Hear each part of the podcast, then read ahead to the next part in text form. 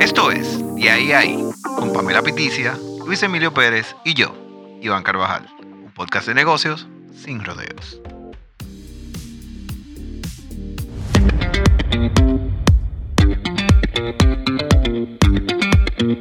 Señores, buenas noches, buenos días, buenas tardes, a la hora que ustedes nos estén escuchando.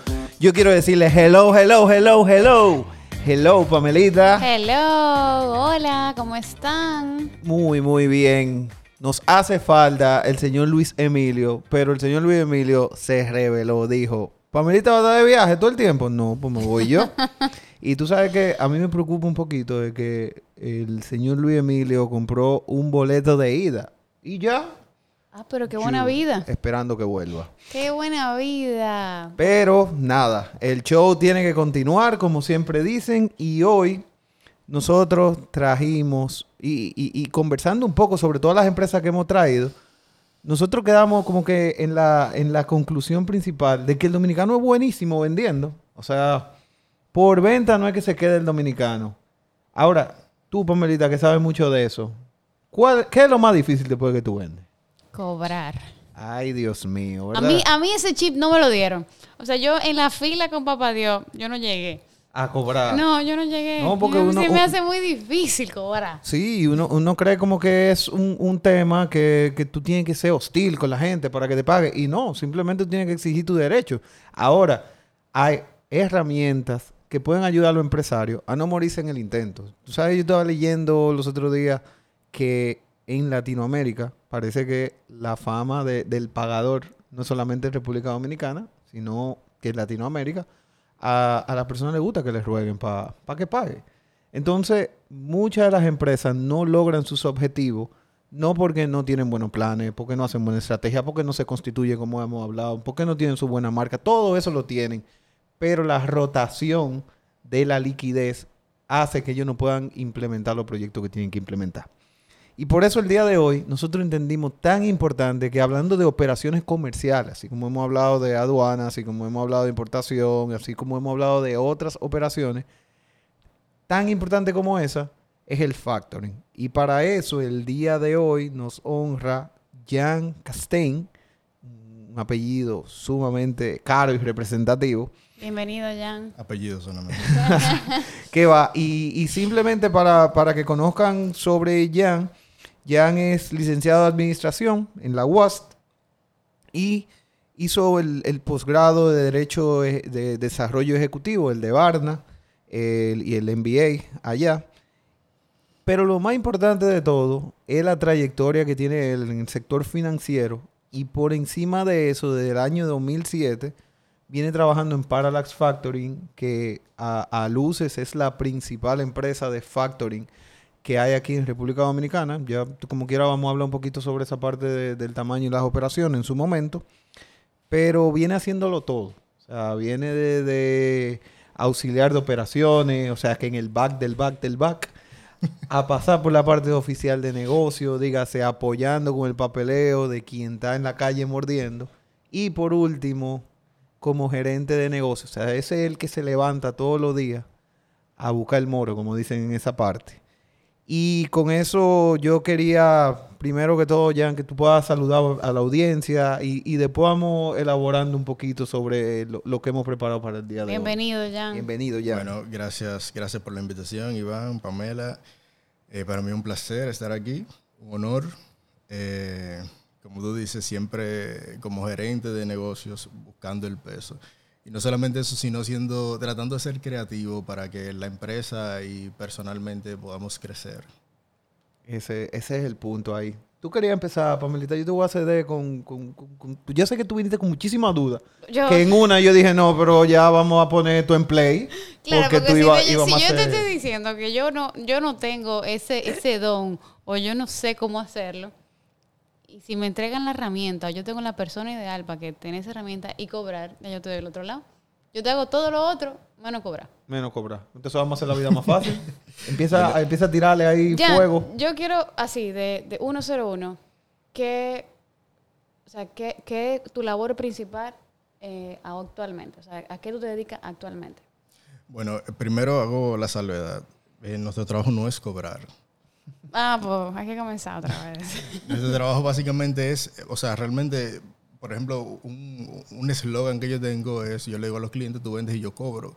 Pero realmente no somos una empresa de cobro como tal, sino una empresa que provee liquidez a las MIPIMES básicamente, que son nuestro, nuestro mayor cantidad de clientes, son MIPIMES, le provee liquidez eh, anticipada.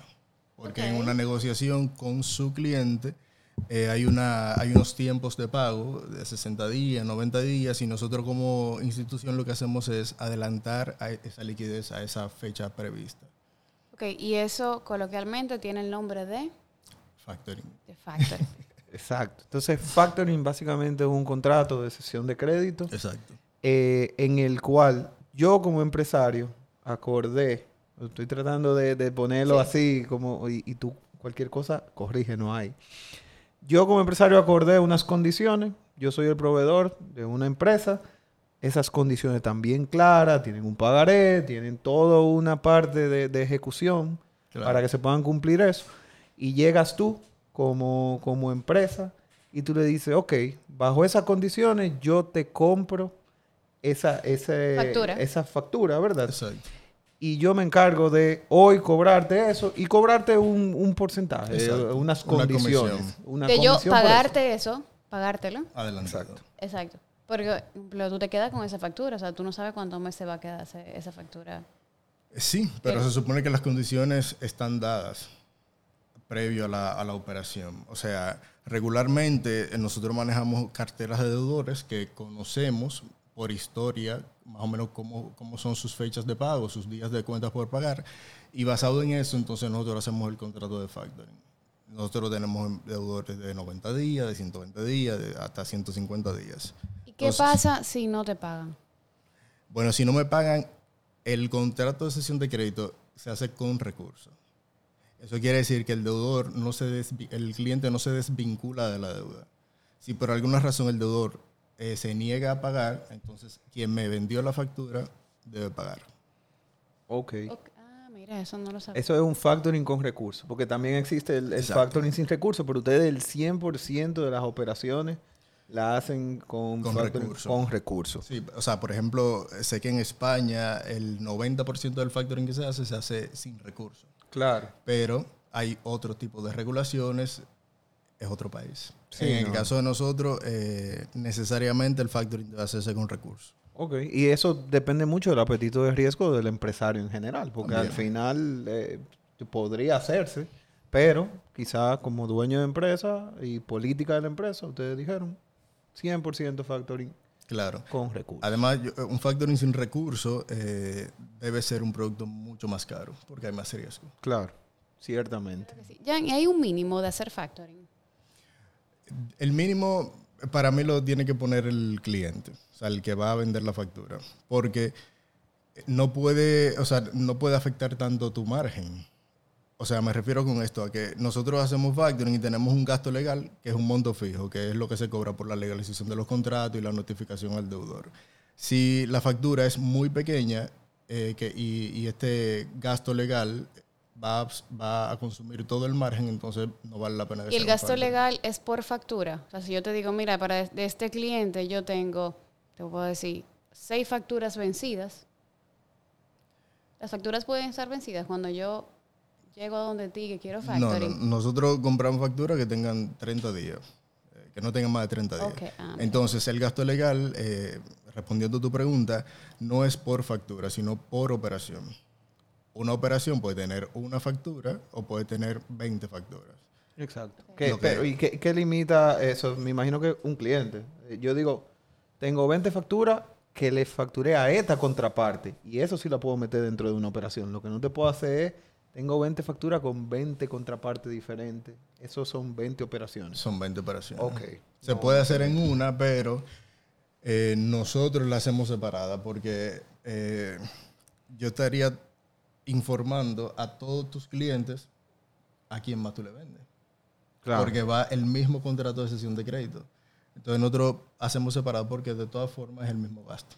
Ok, ok. Mira, y, y ahorita tú estuviste mencionando algo importante, de que hay clientes que pagan a 30 días, 60, 90 y poniéndonos la cachucha del empresario, creo que es muy importante que se entienda lo que es el ciclo de conversión de efectivo. O sea, al final yo duro un tiempo, ya sea para importar la mercancía, como hablamos en, en pasados episodios, o si yo fuera un productor y tengo mi fábrica y tengo mi proceso, también dura un tiempo entre cuando me abastezco de, hago el abastecimiento de materia prima, hago la conversión del proceso, tengo el producto, distribuyo, vendo y cuando voy a cobrar me entra lo que es el ciclo de conversión de efectivo y tengo que saberlo yo como empresario. Claro, claro.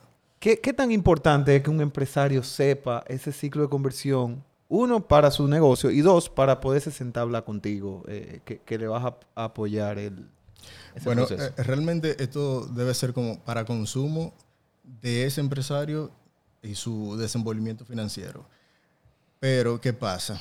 Es importante que quien va a ceder una factura sepa cómo, qué tan rápido va a recuperar, porque mientras más alto ese ciclo, entonces es más probable que necesite financiamiento, que necesite inversión, que tenga que buscar un inversionista afuera, que tenga que buscar capital por otra vía.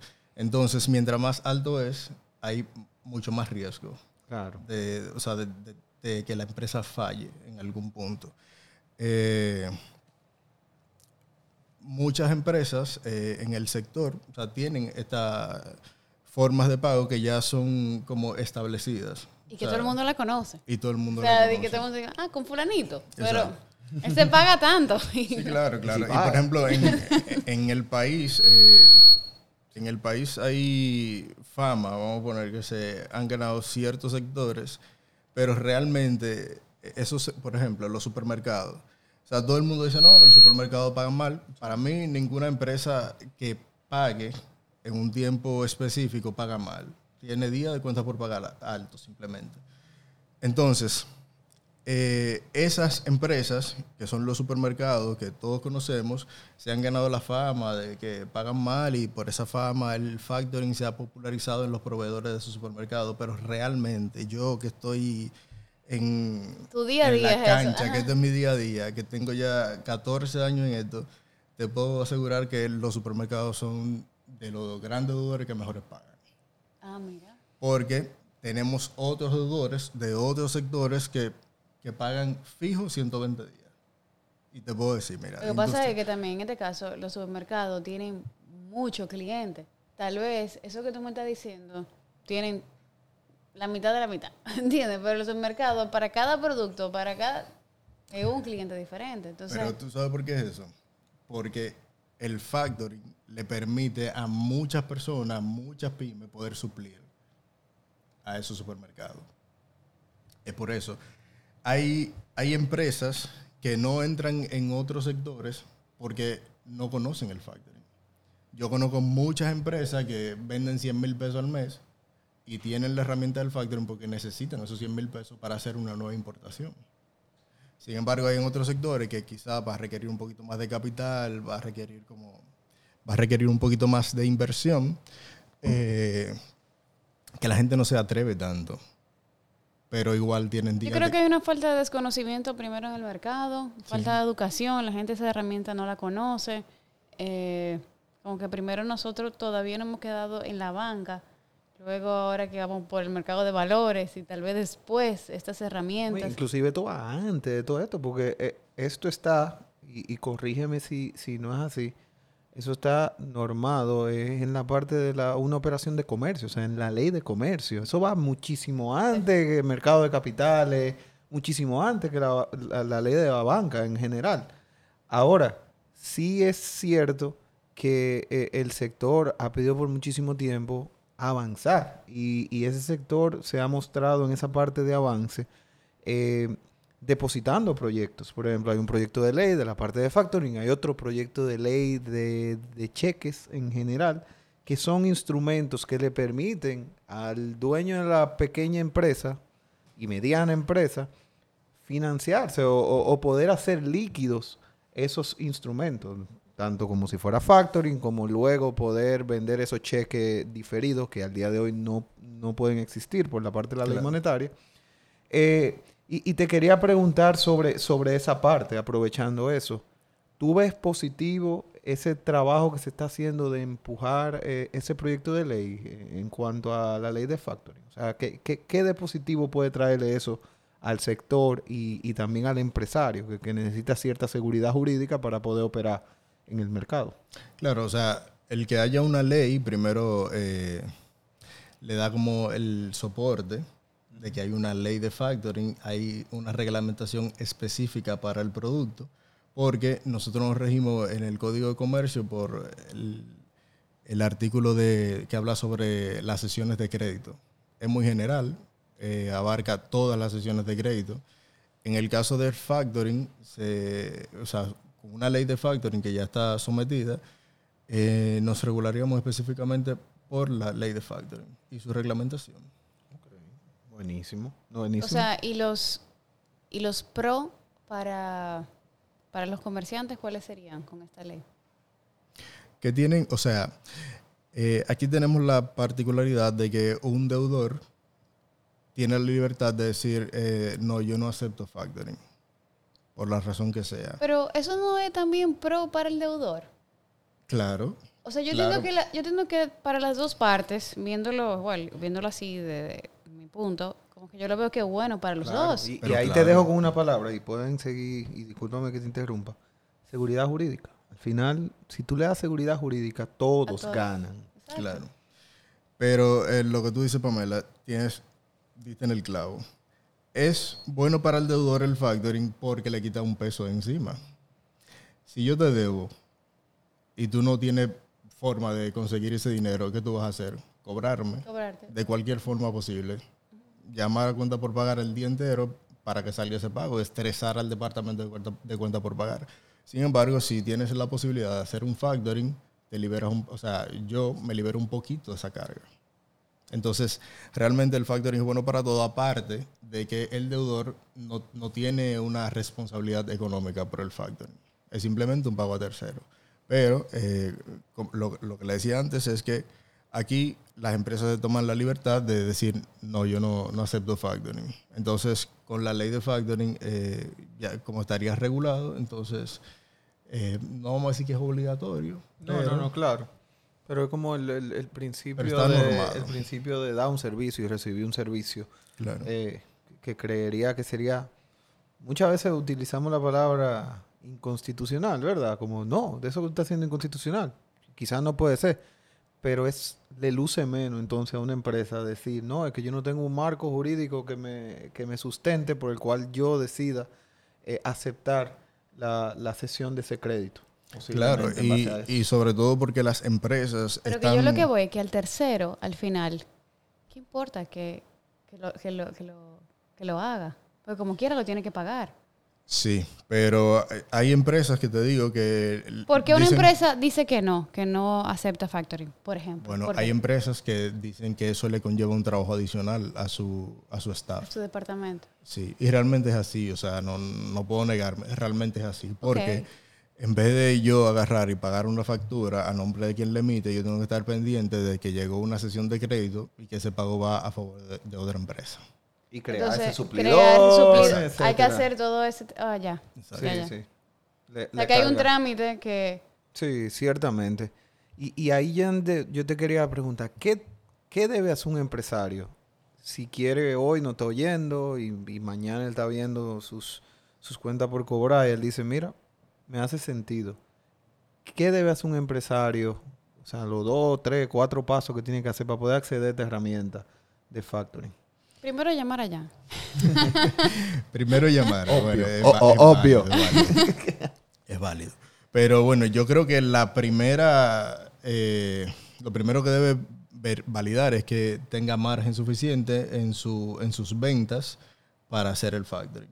Eso para hacer el factoring o para optar por una línea de crédito de un banco, para cogerle prestado al tío, a quien sea.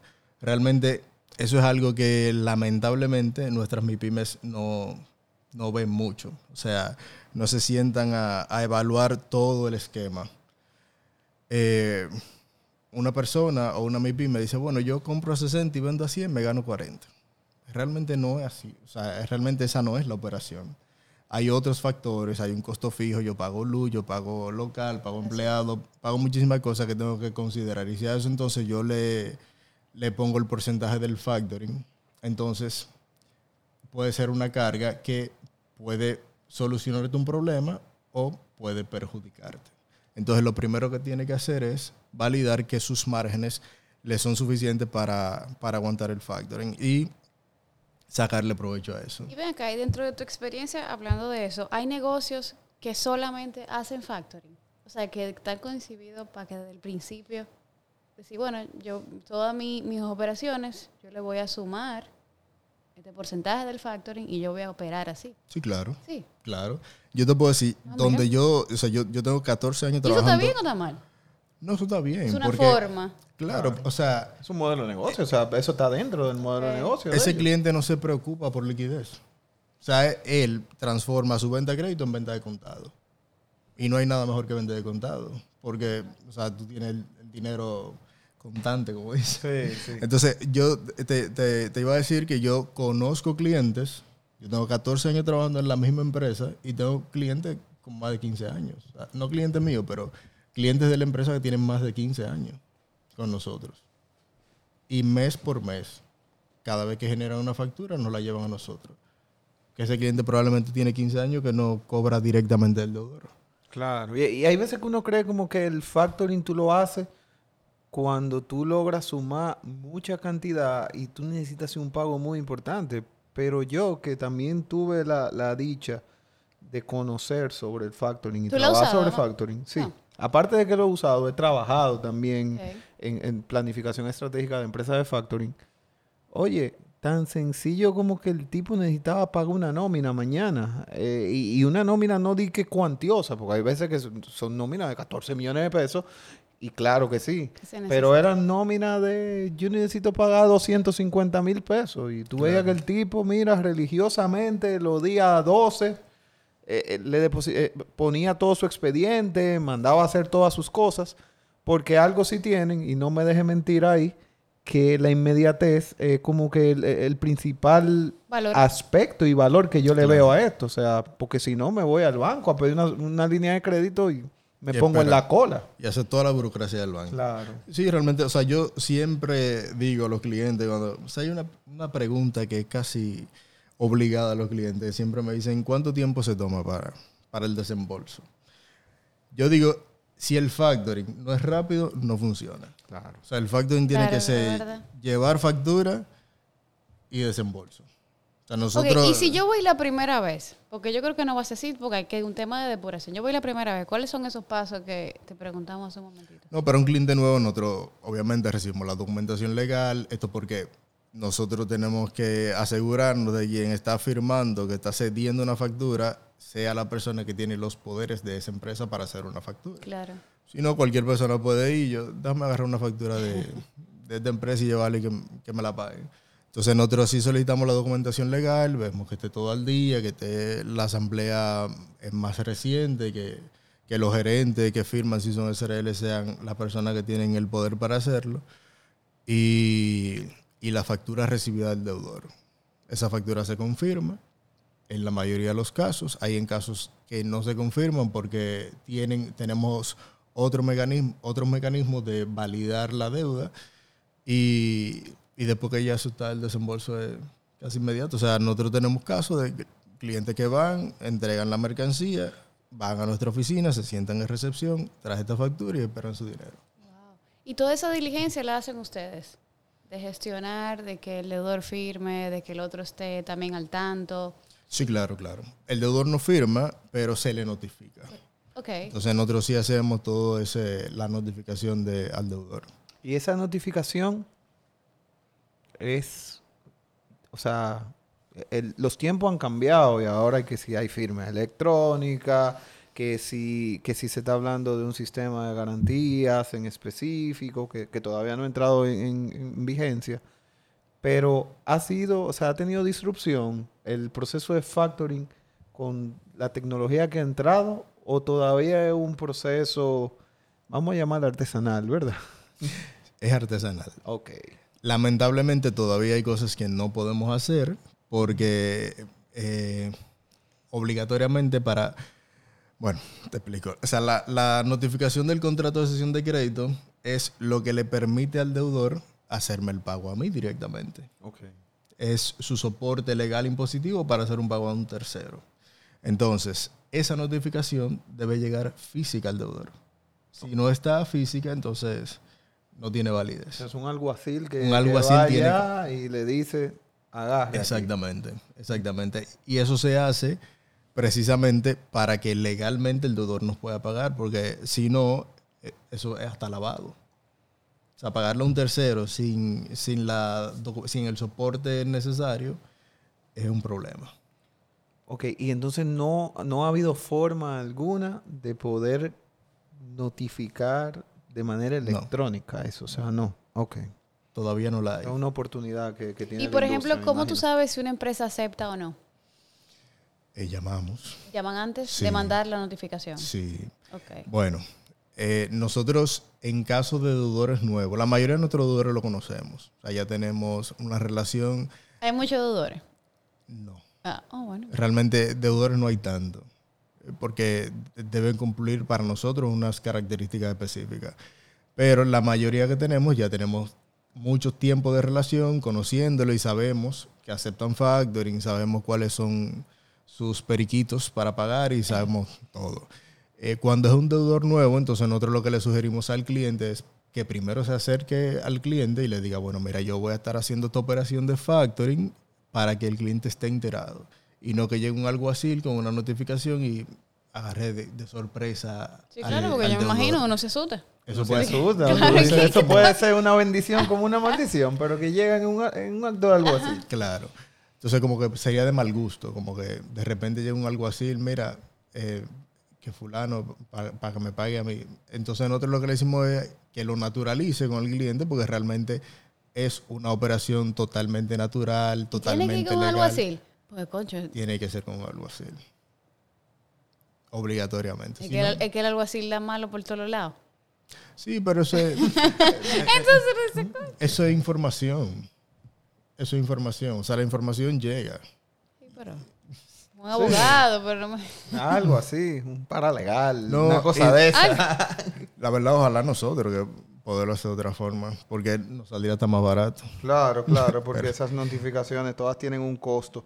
Y, y en esa parte de ahí, eh, tú sabes que, que, uno cuando empieza a, a sentir que algo te da mucho beneficio, tiende a, sentir que es tu salvación.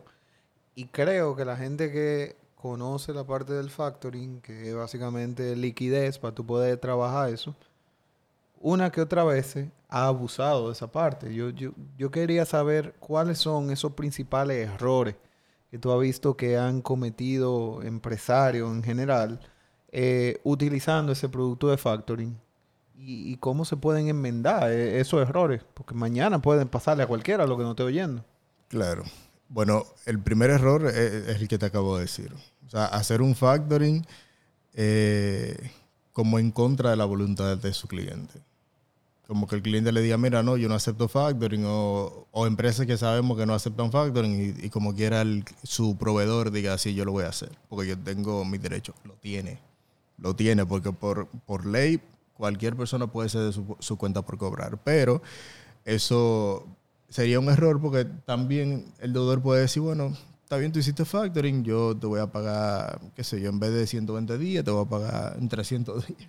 o sea, hay muchísimas cosas que pueden pasar que, que, es un riesgo que nosotros no tomamos como empresa y que yo no le sugiero a ningún proveedor de una empresa que no acepte factoring. Que, llegue a ese punto, claro. No, realmente eso no, para mí no está bien. Y el otro extremo es que, también es un error, es no ceder una factura por temor a que el deudor se entere. O sea, nosotros tenemos... ¿El que, dirán? El que dirán. Claro, pero te estoy hablando, si tú vas con un alguacil, no. Hay que cambiar esa forma. No, porque ni, ni siquiera es el, el, alguacil lo que le molesta. Lo que le molesta es que su cliente sepa que está tomando un financiamiento en base a la Pero se siente, la gente se siente como de menos cuando hace factoring. Ya no tanto, pero hay, hay personas que dicen sí, pero que no lo notifique. Entonces, para, para nosotros, primero eso no es un factoring. Si yo te voy a, comprar una factura y no la voy a notificar al deudor, no es un factoring, yo te, estoy haciendo un préstamo. Pero los factoring son de tres partes. Exacto, debe haber un cedente, es la persona que vende la factura, el cesionario, yo, el que la compro, y, y el deudor, que sería el que paga.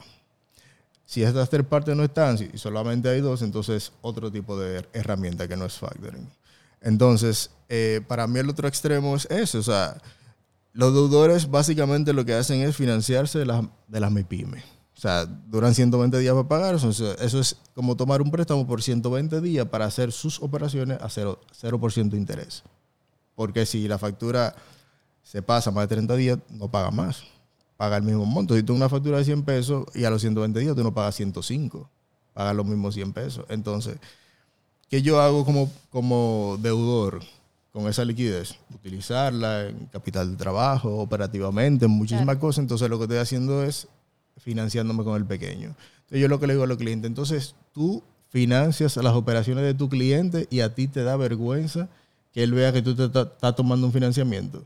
Qué bonito, ¿eh? Eso no, eso no tiene ningún sentido para mí, o sea... Sí, vivir de la caridad. eso no deja, señores, eh, es bueno tener caridad, pero si tú estás haciendo negocio en la calle, tú estás con el cuchillo en la boca, porque todo el que tiene una pyme sabe que está viviendo el día a día, por más planificado que sea. Eso eh, en algún momento tiene que recurrir a las herramientas. Y no, no me digas que tú vas a dejar de utilizar una herramienta que te funciona a ti como negocio por el que va a decir una gente que se está financiando a ti a tasa cero. Claro, y para que mí... eso, el que dirán, por ah. favor. Y para mí el peor, peor error que puede hacer una empresa que hace una sesión de crédito es cederlo y olvidarse de la deuda. Muchos clientes que hacen, te venden la factura y, ya. y se olvidan. Entonces, las empresas de factoring no son empresas de cobro. Hacen una gestión como llamar al deudor y validar si hay pagos, si, eh, si está en proceso, si tiene una nota de crédito por reportar que esa factura no ha salido. Hay cosas así, pero hay un tipo de presión que las empresas de factoring no hacemos. Entonces, cuando un cliente me cede una factura, yo le digo, bueno, mantente en contacto con tu cliente y dándole seguimiento al cobro, porque mientras más rápido sale el pago, menos te cuesta el factoring.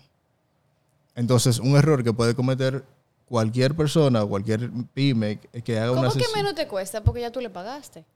Sí, pero en, el caso, en nuestro caso, nosotros, o sea, tu costo al final de la jornada va a ser por el tiempo que dura la factura. O sea, nosotros retenemos inicialmente. Hay un monto que es de retención y después es ya. Exacto. Entonces, pero cuando yo recibo el pago del deudor, nosotros devolvemos lo que no se utiliza. Entonces, si yo te cobré 120 días y me pagaron los 30 días, te tengo que devolver 90 días de intereses. Pero si yo compré la factura y te cobré 120 días y tú te olvidaste de eso y porque tú no le diste seguimiento, la pagaron en 120, no te voy a devolver nada. Entonces, tu costo financiero se elevó. Va a ser mayor. Entonces, lo truquito, lo truquito. Sí, sí, sí. No, y yo de verdad se lo digo a los clientes. Los clientes me dicen, no, porque ustedes, si la factura dura, o sea, si dura mucho la factura, a usted le conviene eso. Yo le digo, no. A mí no me conviene que la factura dure 120 días. Ojalá yo que dure 30, 40 días. Pero que para ti sea un producto de provecho y, tú, y te mantengas siendo un cliente recurrente, es mejor. Porque si yo le cobro mucho a un cliente y el cliente se descapitaliza y quiebra porque le costó demasiado, entonces yo, yo no estoy teniendo un cliente de un cliente que va a ser constante. claro. Entonces yo gano más con la recurrencia que con una operación puntual. Jan, y hablando de eso, yo la verdad que me captó mucho la atención de hace un tiempo ver la, forma en cómo tú estás haciendo un esfuerzo grandísimo a nivel de redes, a nivel de sensibilización. Y es prácticamente que una cruzada de sensibilización del factoring. Y, quería entender eso. O sea, eso ha sido una iniciativa propia tuya, de, que te nació, de yo, yo voy a ser un referente en cuanto a la parte de factoring. Eso es algo que tú has hablado con la empresa, de que esa es parte de tu gestión comercial para poder salir a vender un producto que, que pocos conocen. O sea, ¿de dónde sale eso? Y, y, quería aprovechar esto para felicitarte porque creo que el trabajo que estás haciendo, la imagen y la forma como tú lo estás comunicando está de otro nivel. Sí, tu marca persona está top. La verdad. bueno, gracias. A los oyentes que me sigan en Factoring República Dominicana. Bueno, mira, básicamente eh, el objetivo principal de esto es informar, es desmitificar un poco el producto, porque es un producto que resuelve, es un producto que, que si muchas personas, o sea, hay muchas personas que me, que me han dicho a mí cuando cerramos un negocio, si yo hubiese conocido el factoring hace cinco años, yo estuviera en otro, en otro nivel. Porque la verdad que hay muchas pymes que están remándola feo. O sea, están, pasando trabajo con, con, con el mercado porque las empresas no pagan mal. Las empresas tienen días largos de cuenta por pagar y es una decisión financiera que tienen. O sea, una empresa no dice yo te voy a pagar 120 días porque, porque yo quiero. O sea, tomó una decisión financiera de utilizar esa liquidez por 120 días. Entonces, todas las demás empresas tienen que tomar también una decisión. Y una de ellas puede ser entonces recurrir al factoring, que lamentablemente todavía hay muchos sectores que no conocen el factoring. Entonces hay rubros en los que ya está súper popular el factoring, que todos los proveedores o los suplidores de, de ciertos sectores conocen el factoring y lo utilizan, pero hay otros que no. O sea, nosotros ahora estamos tratando de, con, a través de la plataforma, esfuerzo que hacen también. Ahora hay una asociación de compañías de factoring. Ah, qué bueno. Hay una ley que está en el Congreso que hablamos antes, porque realmente eh, incluso los organismos internacionales empujan el factoring porque las pymes son el motor de cualquier economía, no solamente de la nuestra. O sea, el 99% de las empresas latinoamericanas son pymes. Entonces, eso es lo que mueve la economía, independientemente de que no sea eh, la, mayor pagadora de impuestos, por ejemplo. Tú sabes Pero, que, yo tengo un, consultor eh, argentino a quien quiero muchísimo. Se llama, se llama Enrique Bernardo Mariano, el Bernie. Y, él ha trabajado bolsas de valores de factoring en otros mercados. Por ejemplo, él, él ahora mismo está asesorando la bolsa de Croacia y varias bolsas de allá de Europa del Este de Argentina. Pero me acuerda tanto eso que tú dijiste, porque es un tipo que habla duro, o sea, un tipo rudo, mide como 6'5 y dice, che, boludo, ¿dónde está el presidente de tu país? O el que quiere ser presidente. Y dice, che, andate allá, deciles ya que, que deje de hinchar las pelotas y que ponga la ley del factoring que mañana, che, va a ganar porque el 80% de la población es pyme, el 90%. Che, ¿qué hacen las empresas grandes que se están financiando con el dinero de las pequeñas? Es verdad. ¿Qué? Rajátela. Y empieza así. O sea, es un tipo muy defensor. Pero es la realidad que yo creo que una de las principales políticas públicas que debería hacer cualquier líder que quisiera posicionarse y, ganarse la población. ¿Y qué está pasando entonces es con hacerlo, eso, con la, ley ahí? No, o sea, realmente no tiene mucho, tiene como un año, pero es algo que hace quizás menos de cinco años que se ha estado trabajando. Y a él le duele muchísimo eso que tú dijiste, porque por ejemplo, él, él pone el ejemplo de Walmart y dice, no puede ser que Walmart, que se financia en los mercados de capitales internacionales a costo cero, a vaca muerta, llegue a un país tercermundista donde tiene gente fajándose y se financia 160 días de esos pobres diablos y, que se atreva a decirle a ese pobre diablo que pobre de ti si tú notificas esta, esta factura porque no te vuelvo a aceptar como proveedor. Para eso se necesitan leyes, se necesita seguridad jurídica, se necesita un registro que permita que todos estemos en un mismo nivel. Y, estoy totalmente identificado. Me, vino Bernie a la cabeza. Le mando un saludo donde quiera que esté Bernie ahora. Eh, se la pasa en viaje. Pero yo creo que es esencial apoyar con herramientas a que el pequeño y mediano empresario tire para adelante, porque el 95% de todos los puestos de trabajo en un país, no aquí en República Dominicana, eso está comprobado en todos los países de Latinoamérica, lo aportan la pyme y esas son las que normalmente siempre están ahogadas financiando al que más puede financiarse. Claro, y, si tú lo ves desde otro punto de vista, las pymes o los micros son desempleados. O sea, ¿a qué me refiero con esto? La mayoría de las MIPYMES nacen fruto de una necesidad de una gente que se quedó sin trabajo, de una gente que no consiguió trabajo, de una gente que el sueldo no le da. Entonces, si tú ayudas a que eso se mantenga, tú tienes menos desempleados y tienes menos presión como, como gobierno. Desarrollo. Toda la palabra. Puro, o sea, no, no, es más ni menos. Ahora en Costa Rica me acaban de decir que la acaban de aprobar y pasar la ley de factoring. Justamente la semana pasada, eh, mis colegas que, trabajan en el mercado de capitales me dijeron eso y que dieron un paso muy importante hacia que el, se pueda hacer factoring bursátil. Que eso ya un poquito más adelante yo estoy seguro que, que, podríamos discutir sobre esa posibilidad y esa figura. Eh, pero, pero y, y con eso te quería preguntar fuera de que no existe esa parte, pero aquí hay, eh, creo que está Mercofact, eh, que, funciona como ese proveedor tecnológico donde tú puedes eh, machar oferta con demanda de, factura. ¿Tú, conoces sobre esa parte? sí, conozco Mercofact. ¿Y, cómo, cómo funciona Mercofact? Que sé que, que muchos lo mencionan dentro del mercado. Sí, Mercofact funciona como, como una plataforma básicamente, donde una persona puede poner en oferta una factura y otra persona que esté dispuesto a, apostar por eso, comprarla. Pero otra persona X. X. Ok, o sea, no tiene que, ser una empresa de factoring entonces. No, no, no, no. No, no tiene que ser una empresa de factoring. Cualquier ah, empresa puede ofertar. No, la conocía. Mira, Jan, y ya para ir cerrando, por, quiero saber cómo ves el futuro del factoring, cuáles son ¿Qué nos trae nuevo, aparte de esa ley? El futuro promete. no, no, no. O sea, eh, yo creo que con la asociación de factoring y, todo el trabajo que venimos haciendo, todas las empresas de factoring, para que el, el producto sea más conocido en otros sectores, eh, yo creo que va a llevar a crecer no solamente las empresas de factoring, sino también al país en general. Eh, hoy en día estamos haciendo factoring en otros sectores que normalmente no hacíamos. Y, yo creo que vamos a seguir llegando a otros más. ¿Y, el producto de factoring es como que el mismo? ¿O, hay variaciones de factoring dentro de eso que, se podrían estar introduciendo al mercado?